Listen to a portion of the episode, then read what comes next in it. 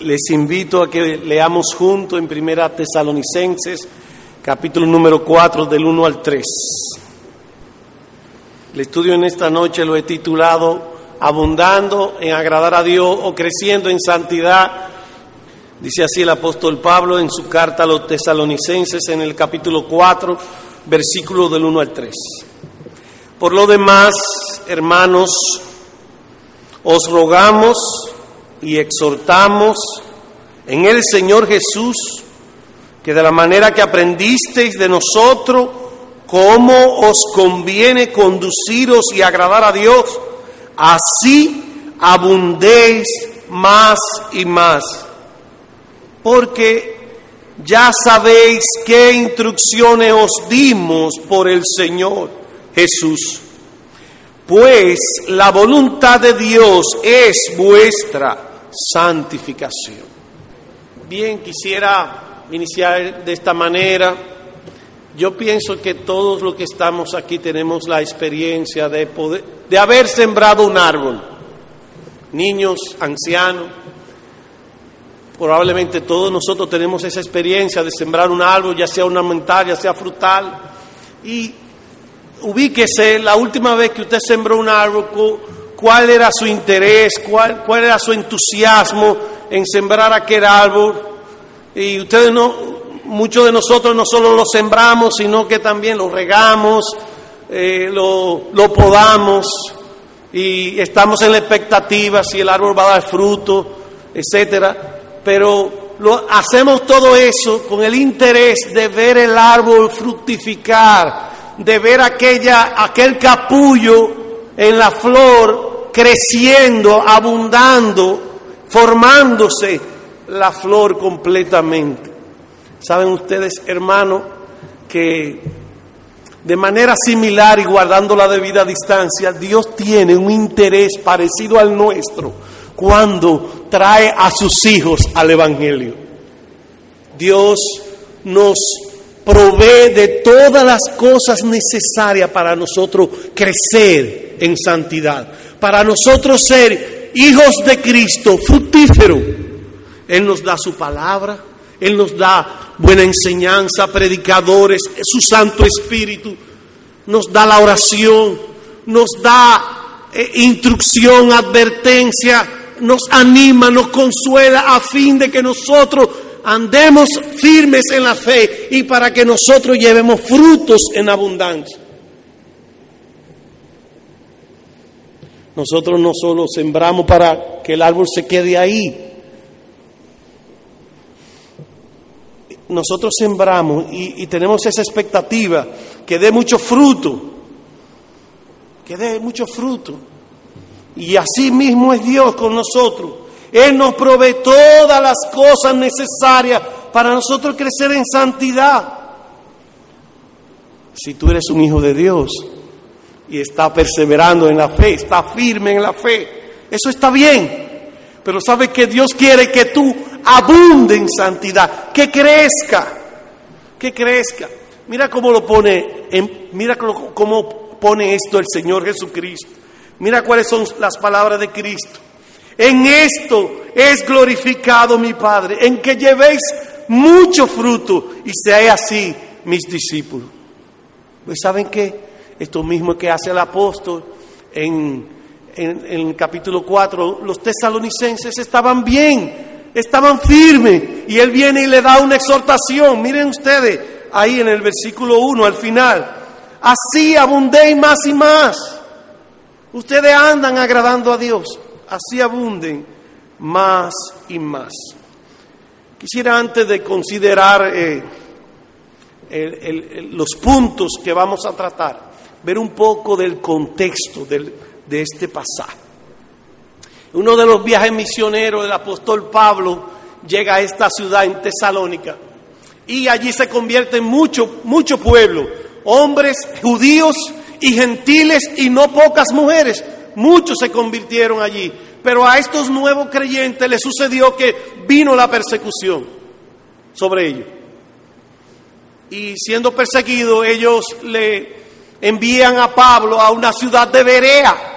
Y lo que ocurrió en Tesalónica, llega Pablo y Silas a Berea, le predican el Evangelio en aquella ciudad, se convierten mucho y también aquellos mismos perseguidores de los hermanos en Tesalónica llegan a Berea a perseguir a los creyentes.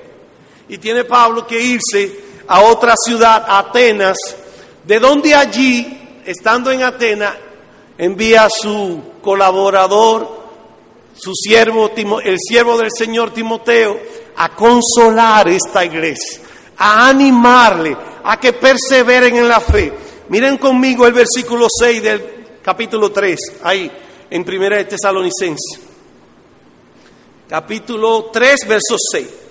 Pero cuando Timoteo volvió de vosotros a nosotros y nos dio buenas noticias de vuestra fe y amor, que siempre nos recordar con cariño, deseando vernos como también nosotros a vosotros. El, el apóstol Pablo se reunió con Timoteo en Corintio. Timoteo da un buen reporte de la iglesia, que esta amada iglesia estaba firme en la fe, firme en la fe y en el amor. Y entonces, conforme al buen reporte del apóstol Pablo, que de Timoteo al apóstol Pablo, entonces él le escribe esta primera carta. Esta primera carta. Así que ellos estaban firmes en la fe, pero aun cuando ellos estaban firmes en la fe, el apóstol ruega al Señor que ellos abunden en amor. Fíjense en el versículo número 11 y 12 de esta carta. Mas el mismo Dios y Padre nuestro y nuestro Señor Jesucristo dirija nuestros, nuestros caminos a vosotros y el Señor os haga crecer y abundar en amor unos con otros para, y para con todos, como también lo hacemos nosotros para con vosotros.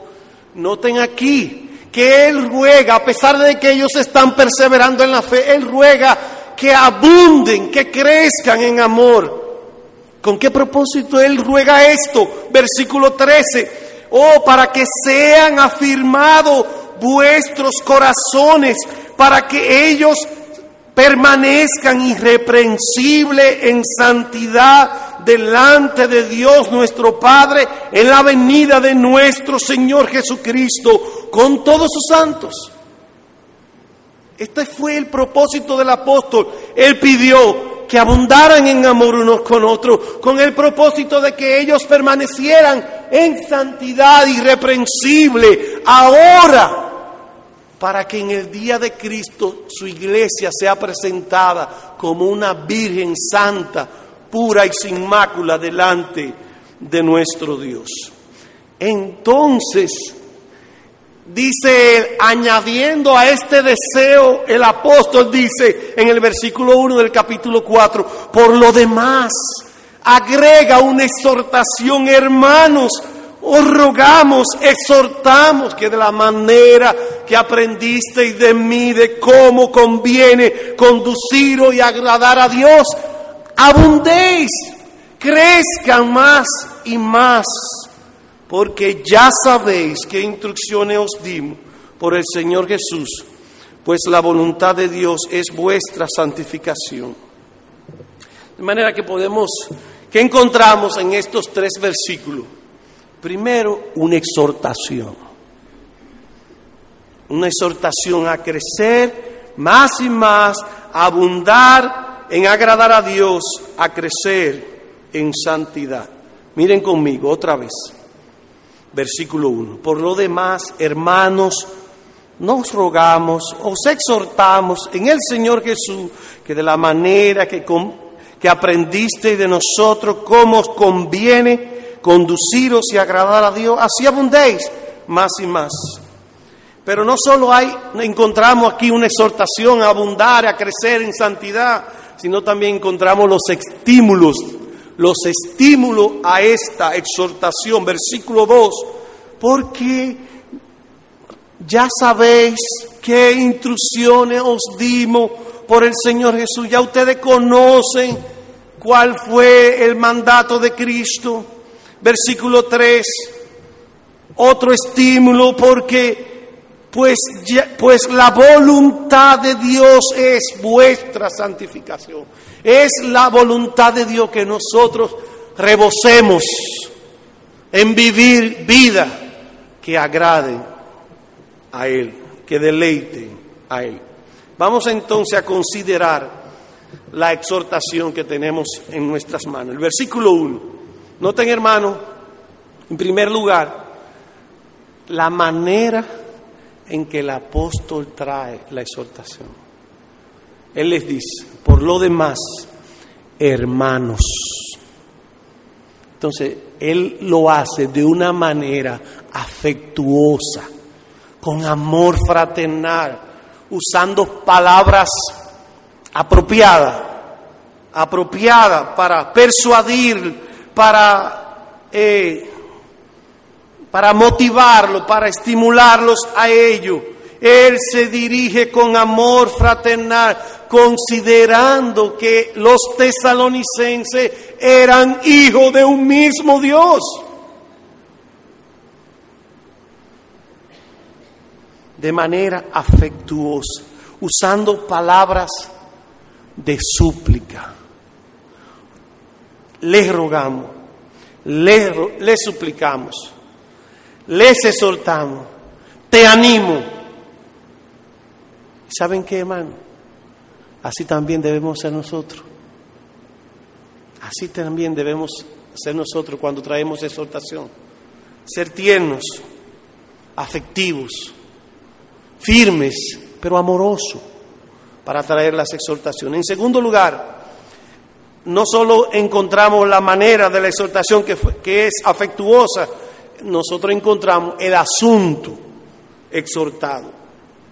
Dice el versículo, de la manera que aprendiste de nosotros, cómo os conviene conducir y agradar a Dios, así abundéis más y más. En esto de el asunto exhortado, veamos lo que yo he llamado el aprendizaje. El aprendizaje, dice el versículo, de la manera que aprendiste. Ellos fueron instruidos. Los hermanos de Tesalónica no solo recibieron sabios consejos, recibieron instrucciones y, recibieron además el buen ejemplo de sus maestros. Ellos dieron evidencias de haber conocido a Cristo. Y saben que en su aprendizaje dice, dice el versículo, de la manera que aprendiste de nosotros, cómo os conviene agradar a Dios. Ellos dieron evidencia de haber conocido la gracia de Cristo y en su conducta diaria andaban, andaban, se conducían agradando a Dios. Ellos fueron instruidos por sus maestros en el cómo vivir, el cómo vivir. Ese es el cómo de la instrucción. Voy a volver a leer el pasaje. Por lo demás, hermanos, os rogamos y exhortamos en el Señor Jesús que de la manera que aprendiste de nosotros, cómo os conviene conducir y agradar a Dios, así abundéis más y más. Este cómo os conviene conducirnos o cómo ellos debían andar en su conducta diaria fue aprendido por sus maestros, fue enseñada por sus maestros. ¿Con qué, ¿Cuál es el propósito de Dios en enseñarnos a, vivir una vida santa, a, andar, a conducirnos? ¿Cuál es el propósito? Perdón, ¿qué Dios usa, mejor dicho? ¿Qué Dios usa para enseñarnos a nosotros a andar en santidad, a conducirnos haciendo el bien? Él usa su bendita palabra. Su bendita palabra fue su palabra hablada a través de aquellos hombres, de aquellos maestros, de aquellos predicadores que Dios usó para que ellos la recibieran, la abrazaran y así vivieran en sus vidas.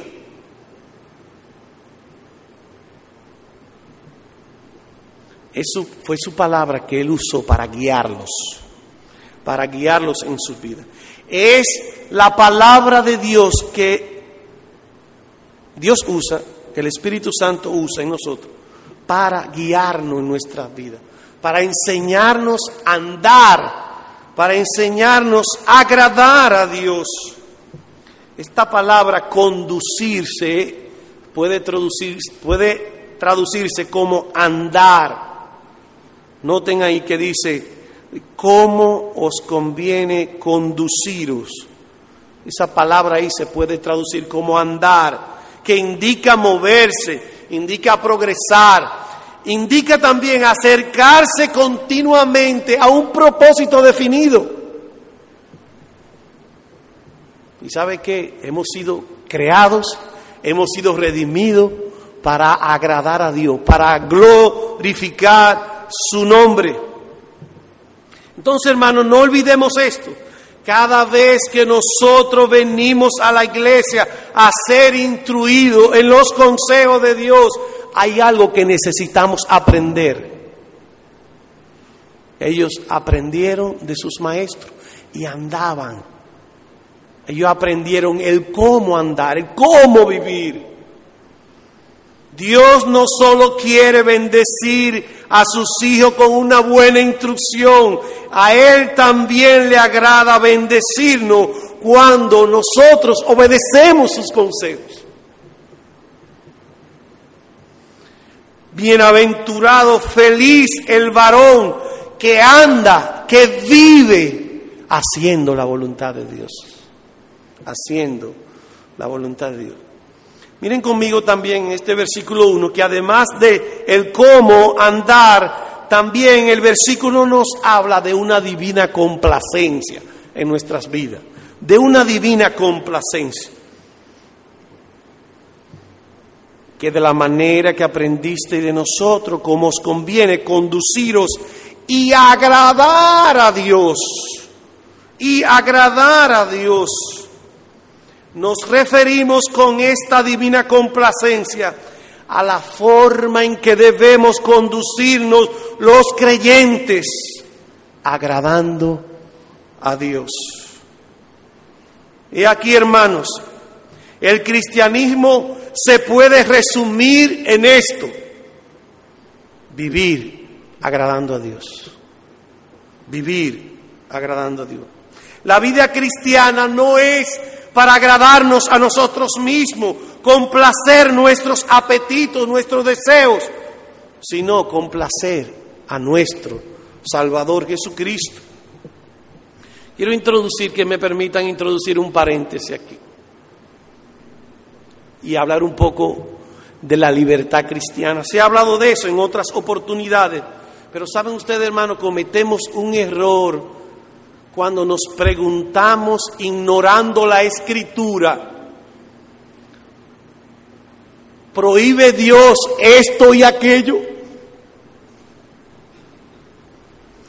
Cuando nos preguntamos, ¿es malo hacer esto o aquello? Ignorando lo que dice la Biblia. ¿Es malo bailar? ¿Es malo tomar alcohol? ¿Dónde dice la Biblia que eso es malo? En vez de preguntarnos, ¿Agradaría eso yo, a Dios con eso? Oigan conmigo como dice el apóstol Pablo en otro lugar. Así que nosotros los que somos fuertes debemos sobrellevar las flaquezas de los débiles y no agradarnos a nosotros mismos. Cada uno de nosotros agrade a su prójimo en lo que es bueno para su edificación, pues ni aun Cristo se agradó a sí mismo. El cristianismo no es para agradarnos a nosotros mismos, es para agradar a Dios. Es para la divina complacencia de Dios. No busquemos nuestro propio beneficio cuando vamos a hacer algo. No, busquemos el beneficio de otro, busquemos complacer a Dios.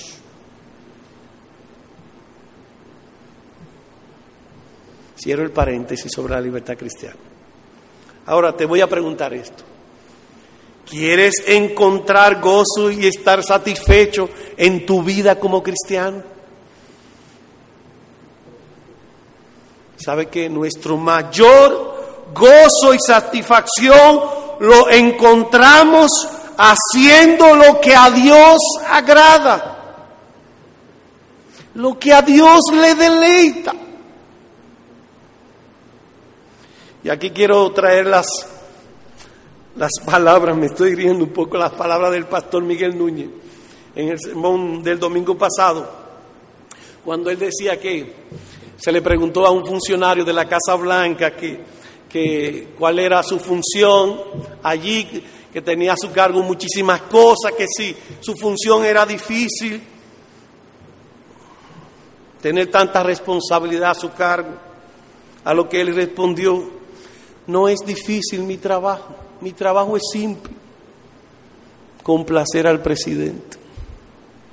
Entonces nosotros también muchas veces nos complicamos, muchas veces nos complicamos en nuestro diario vivir. Yo lo digo también por mí mismo, hermano, no se sorprendan. No creo que yo soy un ángel del cielo. No. Nuestra misión es complacer y agradar no al presidente, sino al rey de reyes y señor de señores.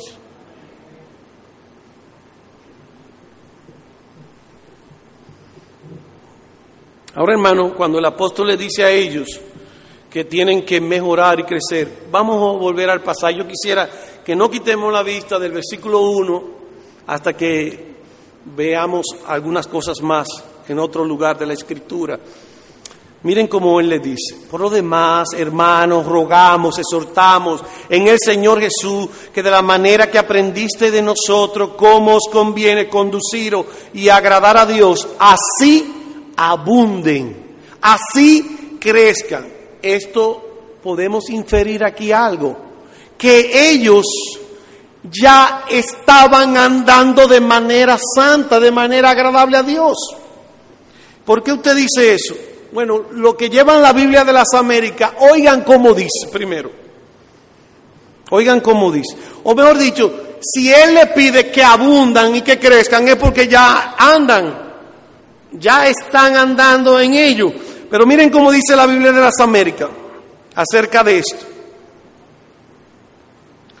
Por lo demás, hermanos, rogamos pues y os exhortamos en el Señor Jesús como habéis recibido de nosotros instrucciones acerca de la manera, del cómo en que debéis andar y agradar a Dios, como de hecho ya andáis, así crezcan, así abunden. De hecho, ya ellos andaban bien.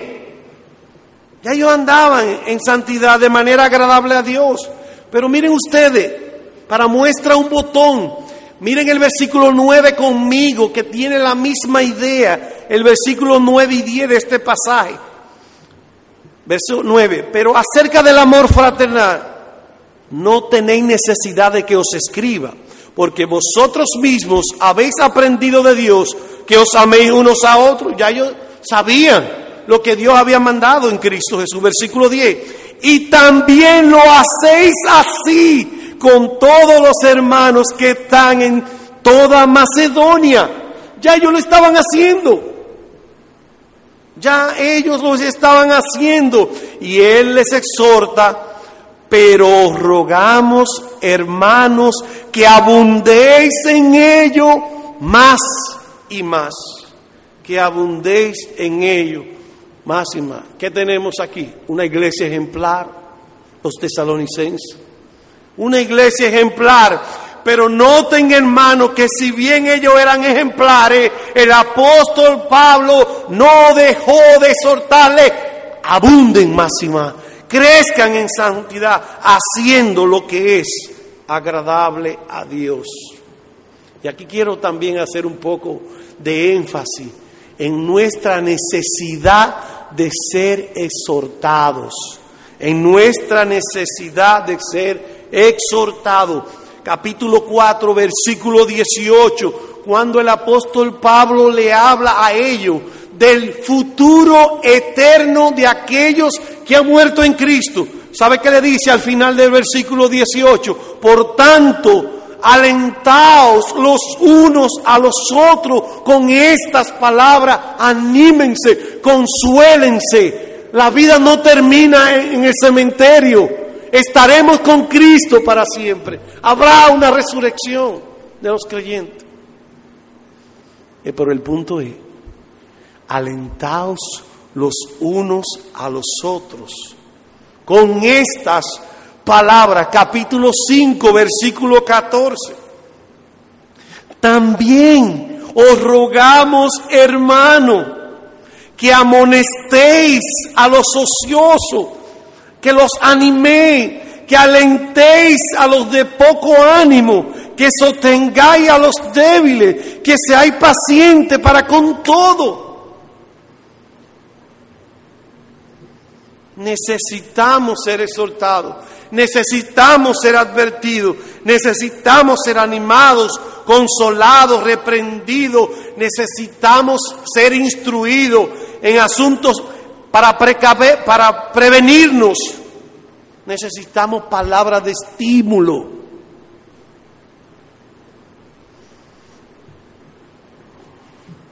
Saben que esto nos sale al frente a un espíritu malo que anda en muchos creyentes, que en muchos creyentes, incluyéndome a mí. Esto le sale al frente porque la manera de nosotros pensar en el Evangelio es, yo no quiero meterme en la vida ajena de nadie y yo no quiero que se metan en mi vida. Pero no, así que, no era así que pensaban los apóstoles. No ese es el Espíritu de Cristo. Tenemos que hacer honor al nombre del Espíritu Santo. El Espíritu Santo es el paracleto, el consolador. Y tenemos que animarnos, tenemos que exhortarnos, tenemos que consolarnos unos a otros. Esto es una calle de doble vía. Y cuando digo que es una calle de doble vía, en esto no hay avión, hermano. Es nuestro deber. Necesitamos exhortarnos unos a otros. No nos gustan las exhortaciones. Sobre todo cuando nosotros pensamos, yo estoy bien, yo no necesito que alguien hermano venga a molestarme o a reprenderme. Somos muy opuestos a eso. A algunos no les gusta venir a las entrevistas pastorales.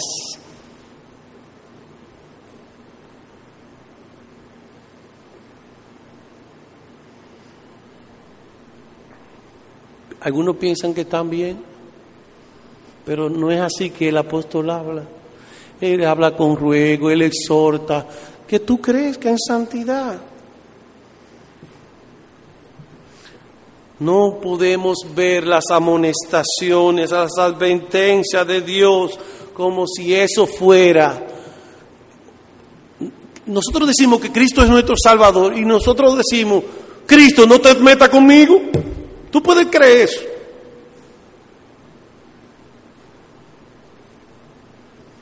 Le decimos indirectamente a nuestro Salvador, no te metas en mi vida. Cuando nos oponemos a esto, a que nos amonesten.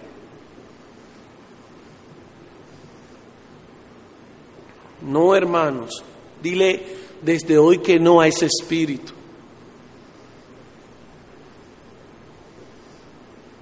No pienses que el hermano cuando te va a consolar, a animar, a, corregir, a darte una palabra de advertencia, no piense que Él lo está haciendo para entrometerse en tu vida privada, no. Mira el lado bueno, positivo de esto.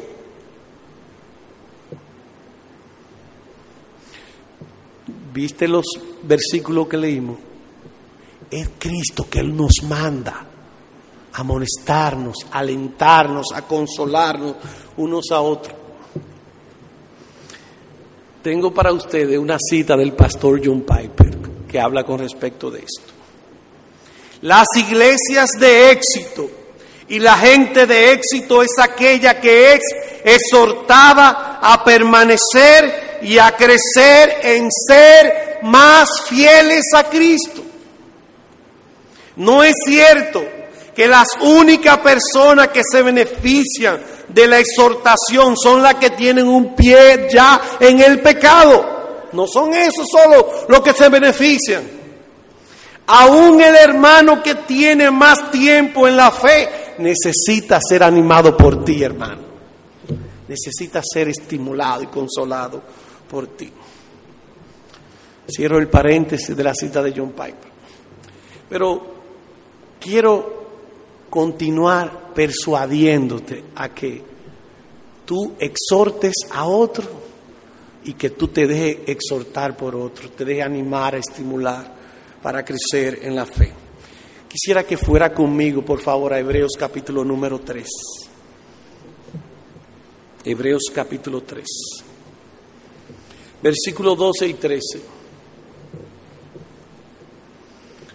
Mirad, hermanos, que no haya en ninguno de vosotros corazón malo de incredulidad para apartarse del Dios vivo.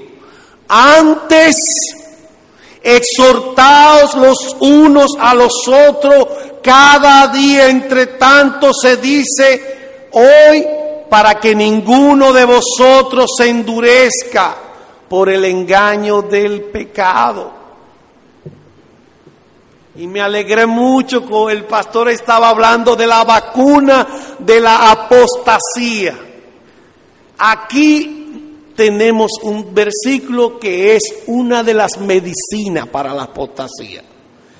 Mirad que no haya corazón incrédulo para apartarse de Dios. Antes, exhortémonos, hermano. Mira que tu hermano te necesita para no abandonar los caminos del Señor.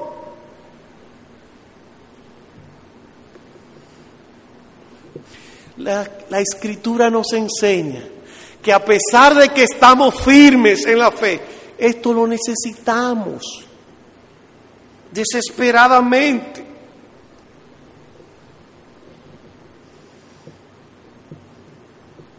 Hermano, continúa ahí perseverando. Estos hermanos se habían convertido a Cristo y estaban firmes en la fe, pero ¿saben que Recuerdan ustedes, ellos fueron perseguidos, inmediatamente se convirtieron. La persecución estaba ahí. Los enemigos de Cristo andaban tras ellos. Pero aún así el apóstol Pablo viene y les exhorta, crezcan, abunden, perseveren, vivan mejor, abunden más y más en santidad. Hermano, hasta aquí hemos visto la manera de la exhortación y hablando del asunto, vimos el aprendizaje, vimos el cómo de andar, vimos la complacencia de Dios en nuestras vidas, tocamos el punto de la necesidad de ser exhortado. En tercer lugar, entonces, vamos a hablar del asunto exhortado para que abunden, para que crezcan más y más en santidad. Vamos a Primera Tesalonicense. Miren ustedes, hermano, así abunden más y más. Como les decía en la introducción de nuestro estudio, Dios está tan interesado en que nosotros crezcamos, que Él nos ha provisto todo lo que necesitamos para crecer en santidad. le voy a repetir algunos, algunas cosas. Su palabra, buena enseñanza, ministros fieles, que nos instruya, que nos exhorte, nos ha dado todos los medios que necesitamos para crecer en santidad, nos ha dado mandamientos positivos, nos ha dado prohibiciones, advertencia, estímulo, consuelo, nos anima. ¿Y saben qué? Cuando el apóstol dice, abunden, crezcan más y más en santidad, es que tú y yo tenemos la necesidad de fructificar. ¿Qué se espera de, un cristiano? ¿Qué tú esperas cuando tú siembras un árbol ornamental o de, fru, o de, o de frutas? ¿Qué se espera? Que dé fruto. ¿Qué se espera de nosotros como cristianos? No solo que llevemos fruto, que abundemos en fruto, que crezcamos en santidad. Y aquí el apóstol le exhorta a abundar más y más en esa manera de vivir agradando a Dios. Y es como si Él estuviera exhortando, rebosen en exhibir el carácter santo de Cristo, rebosen en exhibir el poder transformador de nuestro Salvador. El cristianismo no solo es para perseverar hasta el fin, el cristianismo es para crecer, mejorar, caminar más y más, complaciendo al amado de nuestras almas. El cristianismo es un estilo de vida que progresa, que continúa buscando, que continúa a la meta, aquel propósito definido, agradar a Cristo. Abunde más y más en ello. Ahora alguien preguntará, ¿está claro? El apóstol nos exhorta, usa una manera afectuosa eh, eh, de amor de hermano, instruyeron a los tesalonicenses, los tesalonicenses conforme a esa instrucción andaban agradando a Dios. Ellos, el apóstol exhorta a abundar más y más, ser fructífero. ¿Y cuáles son los incentivos que el apóstol usa aquí en estos versículos? En 1 Tesalonicenses 4, para, para exhortarle a ellos a crecer. Bueno, los estímulos para crecer en santidad, en primer lugar, lo encontramos en el versículo número 2. El primer estímulo es, para estimularnos a crecer, es que consideremos la autoridad de Cristo. La autoridad de Cristo. Versículo 2, porque ya sabéis qué instrucciones os dimos por el Señor Jesús. Y la Biblia Las Américas traduce este versículo de la siguiente manera. Pues sabéis qué preceptos os dimos por autoridad del Señor Jesucristo. Estas exhortaciones o aquellas cosas que ellos recibieron como instrucción del apóstol Pablo, el apóstol Pablo ahora les exhorta a crecer en santidad porque estas exhortaciones fueron traídas por mandatos de Cristo, por mandatos, por órdenes de Cristo. Miren ahí mismo el versículo 1, el versículo 1 de nuestro texto. Por lo demás, hermano, os rogamos y exhortamos en el Señor Jesús, en virtud de vuestra unión con Cristo y de su autoridad. Él es Señor. Él es Señor. Él le enseñó a los hermanos en Tesalonicense todas las cosas que el Señor le había mandado. Verso 2, otra vez. Ya sabéis, ya ustedes lo saben. Él le, trae a colación, ya ustedes han sido instruidos que nosotros les exhortamos a crecer, a vivir vidas santas, agradables a Dios, porque eso fue lo que el Señor le mandó.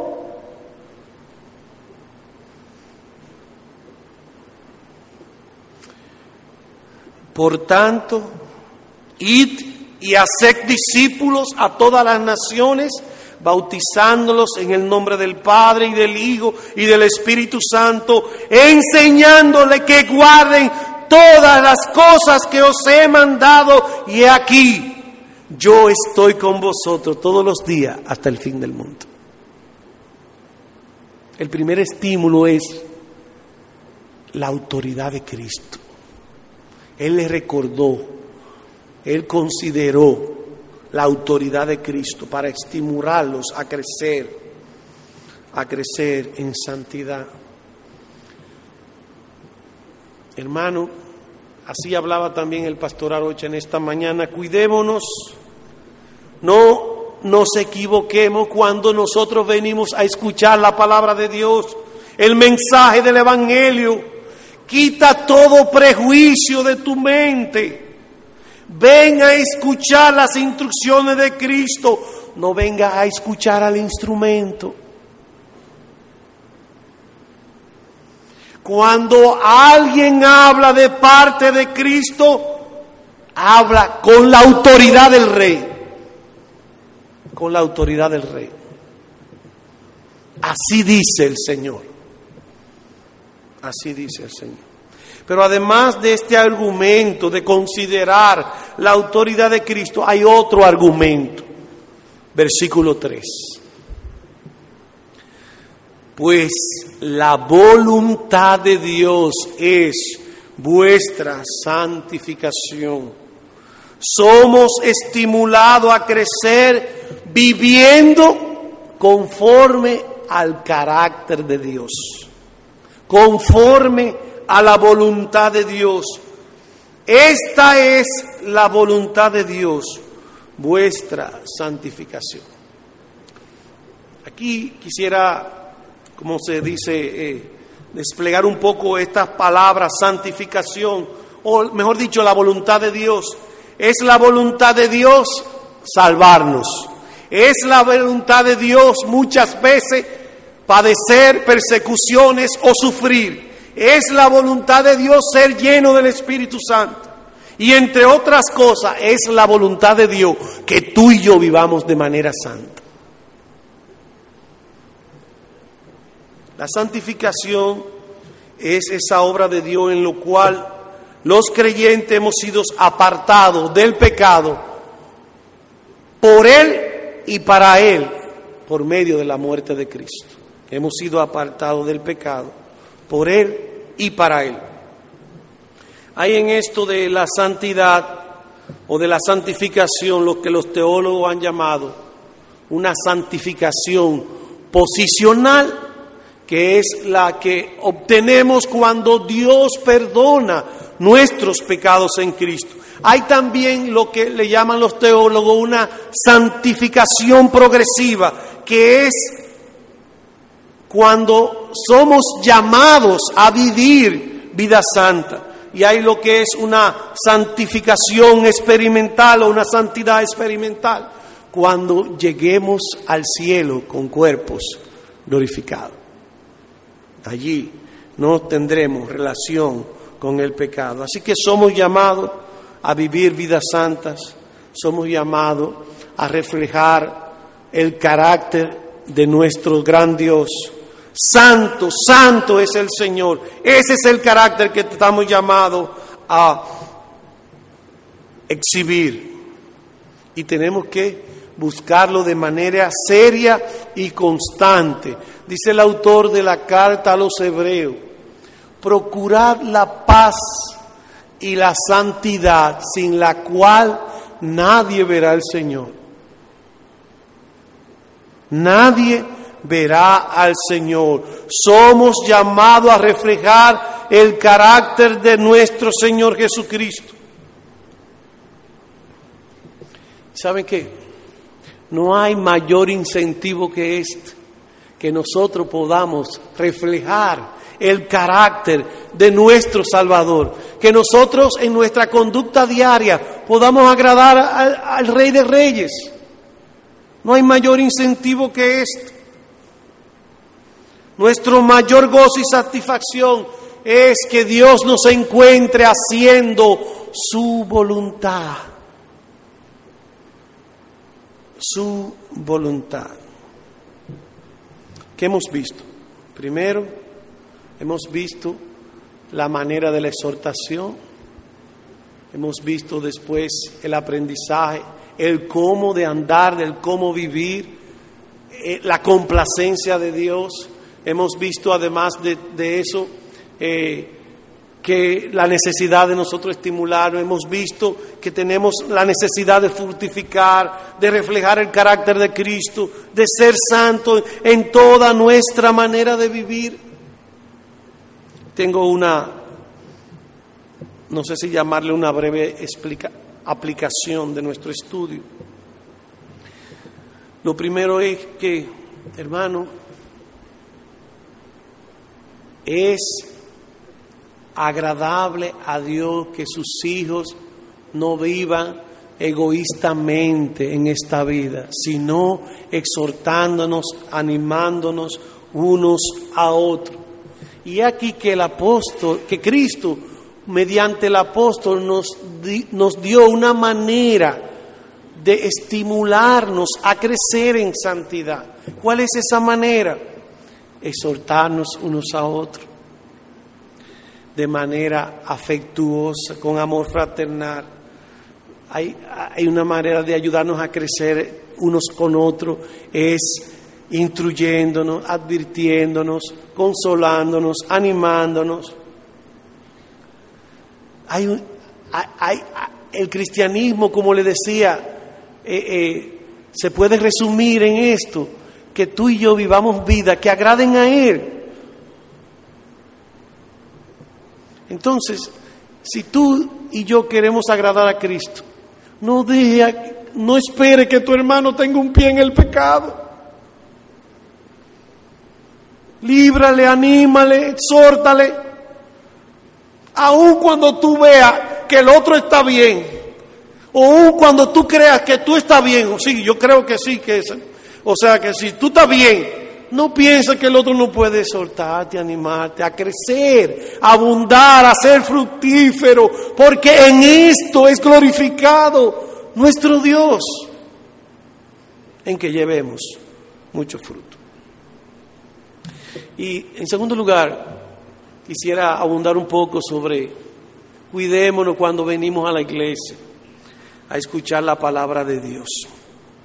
Quisiera que preste mucha atención a esto que voy a decir en la aplicación.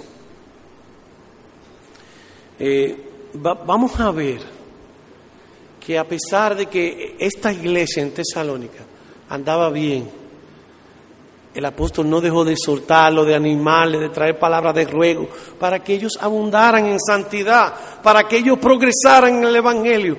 Pero ¿saben qué? El apóstol, para mostrarle a ellos que las exhortaciones en el Evangelio o los mandatos de Cristo son algunos positivos de hacer, de, mandamiento, y algunos son de prohibiciones. Miren esto, cómo le dice él en el versículo 3. Y voy a leer hasta el 8, por favor. Presten atención.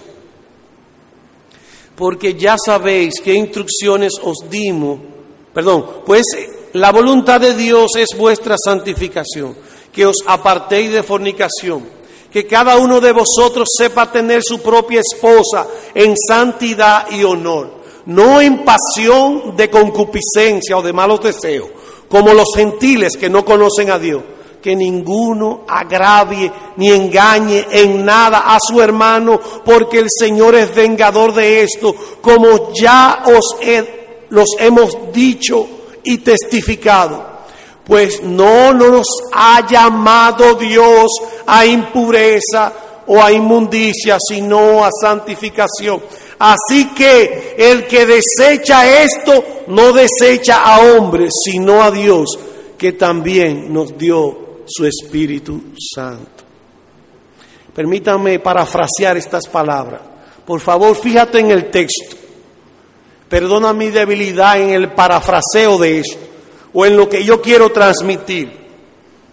Hermano, apártate de fornicación, que cada uno de nosotros sepa tener su propia esposa o que llegue al matrimonio en santidad y en honor, no en pasiones desordenadas como los paganos que están acostumbrados a esto porque no conocen a Dios. Procura que tú llegues al matrimonio sin estrujarte con tu novio o con tu novia. Procura llegar de una manera virgen, sin tocar mujer. Llega al matrimonio y vive en santidad. Astente de las inmoralidades sexuales y mucho más si estás casado Dios es santo y Él se agrada y se deleita en que tú y yo andemos en santidad. Y saben que cuando uno de tus siervos, los maestros de esta iglesia, te traen una enseñanza de esta, tú no estás, y tú la rechazas, tú no estás rechazando al predicador, es a Cristo que tú estás rechazando.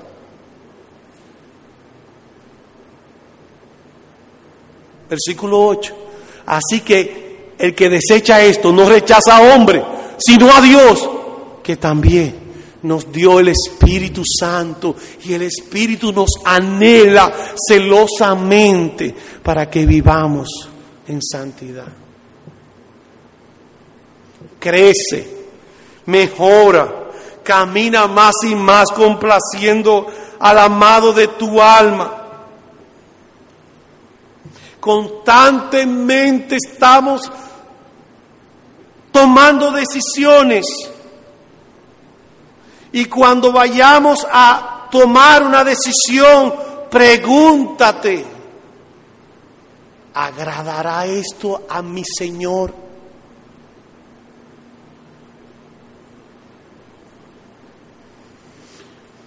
Y no solo te preguntes si agrada esto al Señor, órale, suplícale, oh Señor, muéstrame por tu palabra Muéstrame por, con tu espíritu si esto es tu voluntad. Hermano, busca agradar a Dios. Aunque tus malos deseos sean infernales, busca agradar a Dios. Aunque tus amigos o, o familiares desaprueben tus acciones aunque se pongan furiosos.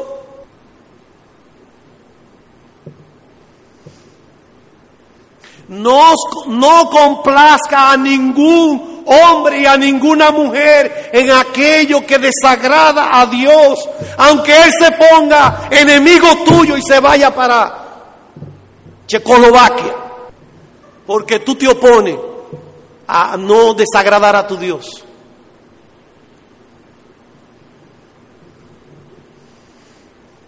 Recuerda para qué fuimos llamados, para vivir en santidad.